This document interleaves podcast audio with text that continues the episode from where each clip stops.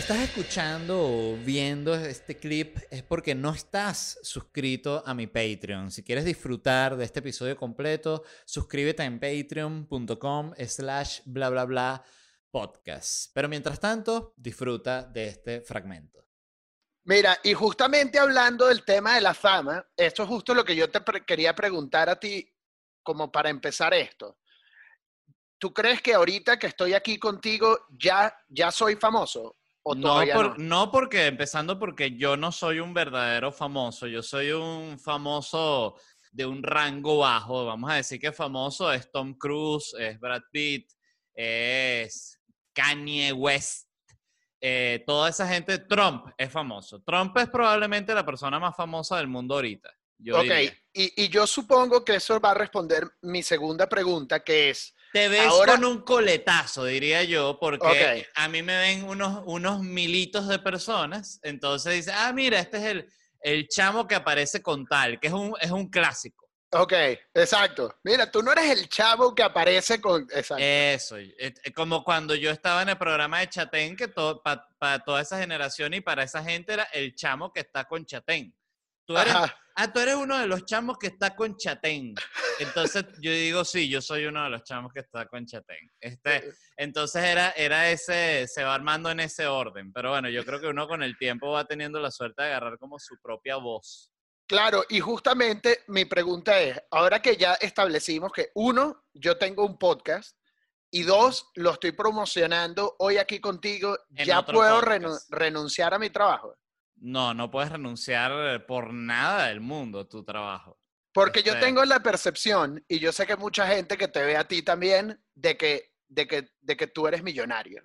No, ves, fíjate, no, eso es un clásico de cómo la gente ve el mundo del entretenimiento. Tú no eres millonario. Yo no, yo no soy millonario, yo estoy lejísimos de ser millonario. Yo lo único que he logrado es tener una vida medianamente digna y con eso me refiero a comer las tres comidas al día. Ok, eso es importante. Porque, es muy importante. Porque yo, mi trabajo de día es ser un, y a mí me gusta describirlo de esta manera, un importante ejecutivo de la televisión mexicana. Yo también te considero a ti, a pesar de que sé que no lo eres, un importante ejecutivo. Y yo, eh, cuando he hecho algún cuento relacionado a ti, sabes que a mí me parece muy chocante como que dar el nombre y el apellido y explicar. Entonces yo resumo, un amigo mío que es un ejecutivo importante de la televisión de, mexicana. De la televisión mexicana, exacto. Es un, resumen. Exactamente, porque es la verdad el trabajo que yo me he ganado a pulso y que ha robado mi alma y que la ha dejado en la basura. Porque tú trabajas eh, básicamente vendiendo, vendiendo programas de televisión, se podría decir. Sí, y yo creo, y me voy a permitir contar esa historia, porque yo creo que además así nos conocimos, es que yo escribía programas de televisión, tú mencionabas a Luis Chatén hace un momento, eso fue lo que me trae a México a mí, que Luis estaba haciendo un programa en México para Sony Entertainment Television que se llama Allá es Mediodía en China, Sí. Y que, y que, y que, de hecho, además, nosotros dos teníamos en común que nos unía el que los dos, para no caer en detalles específicos, pero nos habíamos enfrentado a Chatén sin ningún tipo de problema, y que eso es un grupo reducido de seres humanos que, Exacto. que se atrevieron a llevarle la contraria estos, a Luis. Estos coños de madre. Y, y nos reíamos por eso. Es correcto. Y entonces, de ser escritor, yo pasé a ser ejecutivo de televisión hace unos años este poco tiempo después de que dejé de trabajar contigo en el programa que ahora no vamos a nombrar para que no nos cancelen a nosotros también. Me parece muy bien. Fíjate que yo ahorita lo que es lo que es convertirse en un viejo, fíjate que siento que esa es la diferencia entre los jóvenes, que yo, yo ya no me considero un joven, yo ya me considero dentro del mundo de los viejos frescos, vamos a decir, algo así. Pero tú ves que el joven tiene este espíritu contestatario por naturaleza. El, viejo tiene un espíritu de supervivencia por naturaleza. Entonces ya sabe medir todas sus peleas, como el león viejo, que sabe, dice, esta pelea no la voy a ganar, esta, pelea la puedo ganar, esta sí, pero eh, hay muchas que tú dices, no, esta no. Exacto. Sí, no, y esta definitivamente no. Sin ningún tipo de problema, sin el orgullo herido ni siquiera, yo me voy. Pero volviendo a tu, a tu, a tu podcast porque me encantó que, porque tú tenías eh, amenazando conmigo que ibas a hacer un podcast desde que yo te conozco, porque además tú recuerdo que eras fan de Joe Rogan mucho antes de que fuese cool y normal ser fan de Joe Rogan. Ser fan de bueno, Joe Rogan. antes de que fuera cool, antes de que fuera racista, antes de que fuera alt-right, antes de que volviera Sí, a sí. ser cool, ser fan de Joe Rogan. De hecho, yo creo que cuando tú, eh, cuando yo te conocí, que, que eras fan de Joe Rogan, en ese momento eh, Joe Rogan estaba como en una etapa bien Jordan Peterson, bien Ajá. con estos carajos y que ya va, pero explícame por qué la mujer es menos inteligente.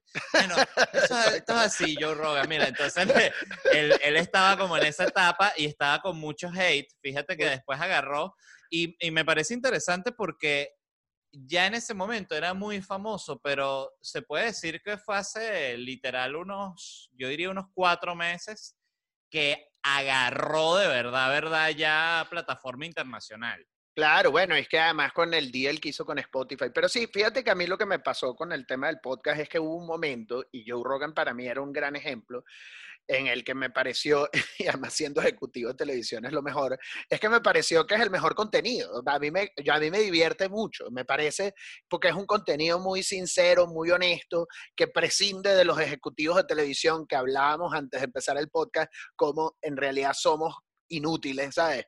Este, básicamente el ejecutivo de televisión lo que hace es opinar de todo, todo el tiempo, sin un criterio realmente fuerte, porque es algo que yo he pensado hasta la obsesión. O sea, yo que soy ejecutivo de televisión y trabajo con ejecutivos de televisión, cuando tú agarras el trabajo de un creativo, vamos a decir tú mismo, Lede, en tu faceta de escritor, este, tú me entregas un guion, yo como ejecutivo de televisión, para que mi jefe piense que yo estoy trabajando, tengo que mandarte unas notas y cambiarte unos chistes por alguna razón que a mí se me ocurrió. O incluso Claro. porque yo creo que yo soy más chistoso que tú, que tu trabajo literalmente es ser chistoso. Y yo creo que yo sé más de comedia que tú. Entonces yo te mando unas notas y una y mi jefe como que dice, no, a este Álvaro, él está, él está pendiente, él está ahí sobre, sobre el guion. Pero piensa tú, Marico, y a mí siempre me viene este ejemplo a la cabeza, en la película de Green Lantern, en esa película de, de, de Ryan Reynolds, ¿no? Es una película que le, invir- le invirtieron 230 millones de dólares de presupuesto. Le metieron focus group. Marico, trajeron a Ryan Reynolds, que es bello. Ryan Reynolds es bello. Cualquier cosa con él, yo la veo porque es bello.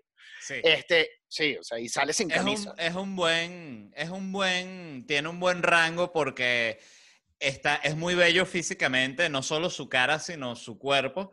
Y también se pudiese decir que es un actor medianamente decente. No lo veo actuando como que si haciendo el papel de Oscar Schindler, por ejemplo. No, me no, veo no. a Ryan Reynolds. Aunque pero sería un remake interesante. sería un remake increíble, esa es la Sí. pura verdad.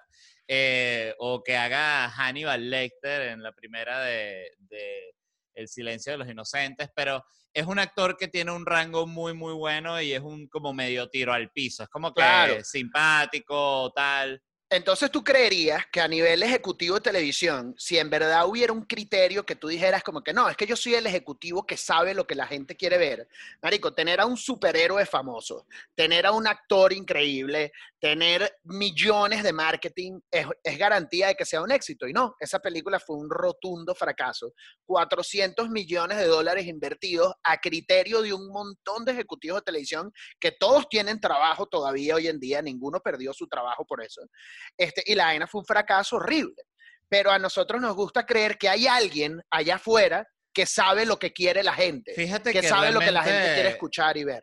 Y, y- pero ahorita que lo mencionas, te das cuenta que ahí en, e- en ese caso el ejecutivo no falla porque él escribió mal la película o porque eligió mal a los actores. O sea, es realmente, te, te das cuenta que el ejecutivo de televisión hace bien su trabajo cuando funciona como un poco como el que es el director di- deportivo de un equipo. O sea, es el que dice, ok, ¿qué pasa si traemos a este jugador y ponemos a este guionista con este director y quizás unimos estos dos de elenco? Y ahí está su trabajo. Y ves que es un balance muy, muy delicado entre aportar lo que puedes aportar, que es eso, armar el equipo, que lo, lo armas tú, a dejarlos también trabajar y, y no meterte cuando no debes meterte. O sea, es un balance bien, bien delicado.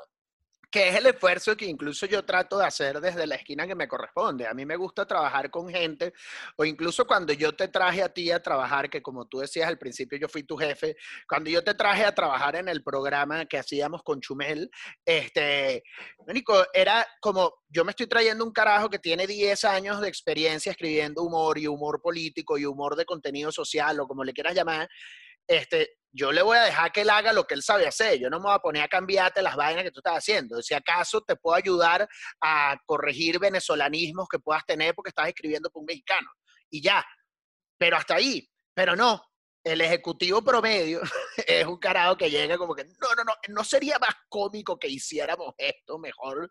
Y es como, no, brother, tú eres un ejecutivo de televisión. Y hay mucho trabajo de censura, siento yo también. Eso era lo que yo sentí más en mis experiencias en la, en la televisión, que había como un esfuerzo particular en censurar en este tema de proteger a la marca y que lo hablaba, pero que te lo, saco el tema ahorita hablando contigo, lo hablaba en el episodio de ayer del podcast de que arrecho que Helen volvió y salió y dijo un discurso como si nada, dijo, señores, bueno, este, qué lamentable todo lo que pasó, asumo la responsabilidad, chévere, pero bueno, nada, hoy la vamos a pasar increíble. Aquí tenemos todos estos gemelos que bailan tap arrechísimo.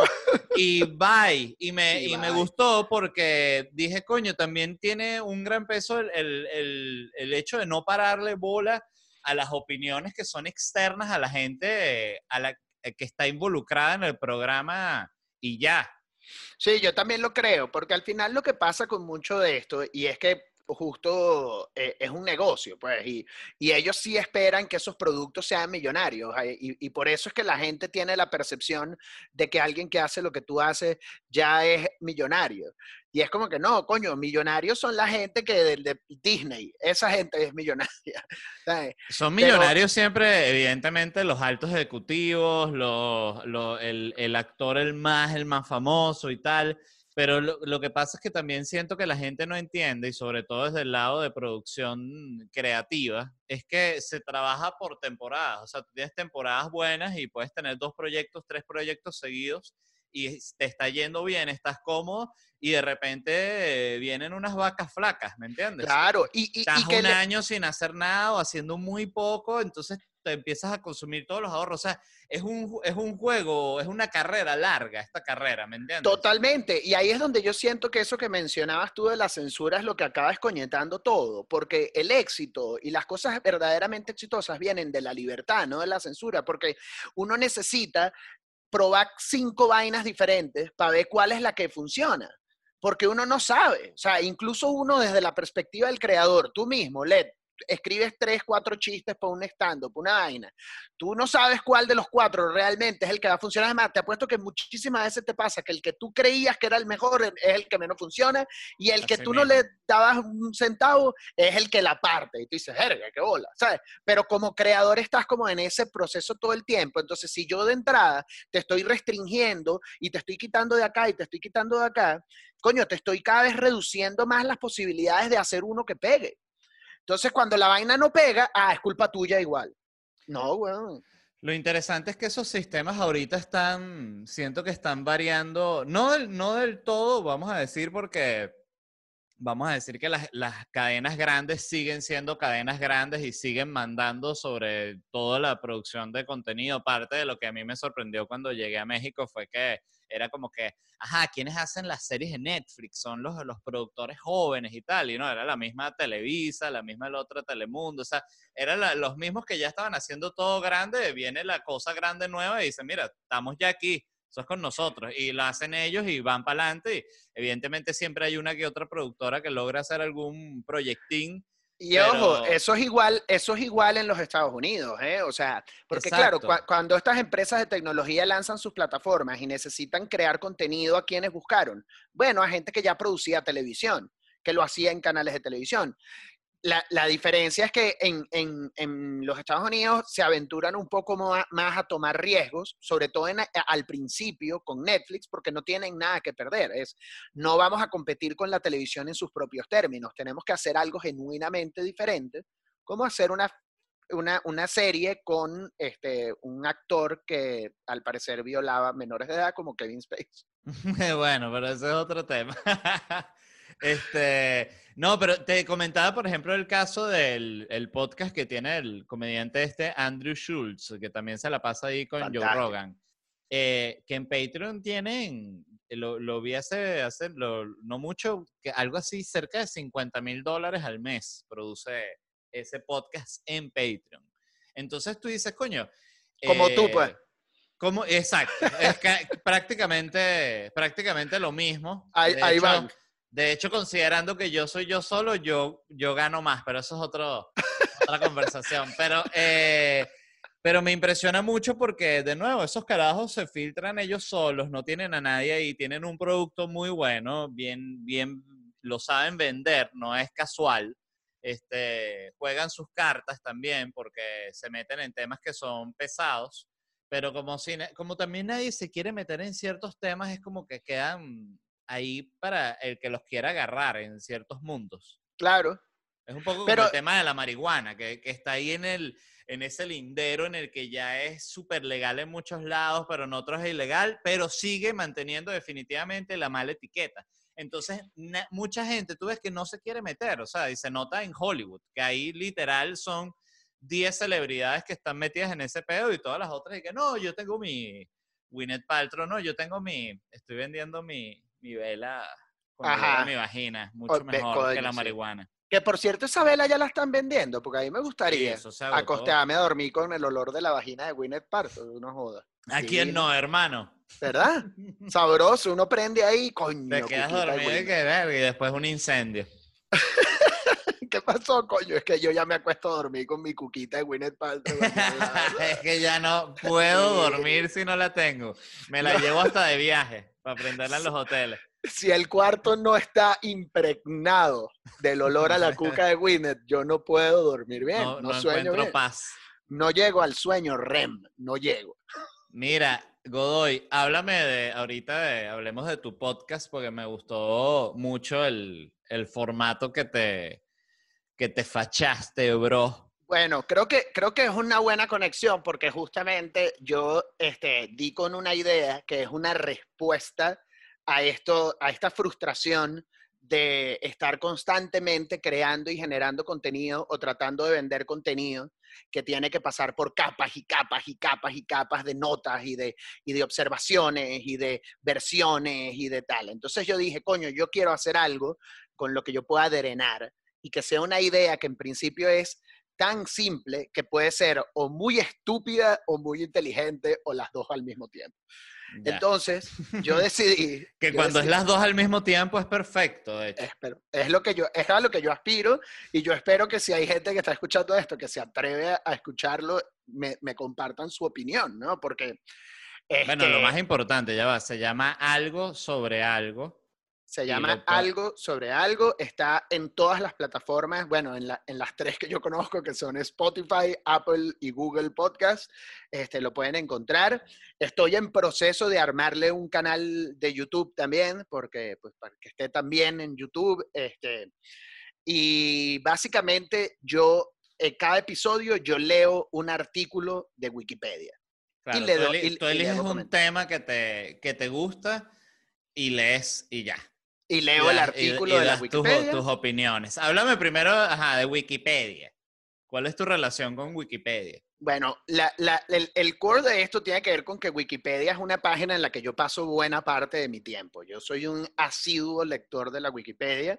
A mí cada vez que hay algo que, que me llega a la cabeza, que no sé de dónde coño vino, me meto en Wikipedia. Y además yo todos los años trato de donarle dinero a la Wikipedia. Es una página en la que yo creo, me parece que cumple una labor trascendental. Yo creo que ¿Tú sabes de quién es Wikipedia? De George Soros. Pero, pero Wikipedia. Wikipedia. Solo para que se le diera un calambre en el espinazo ahí a, a muchos que están con, la, con la conspiranoia.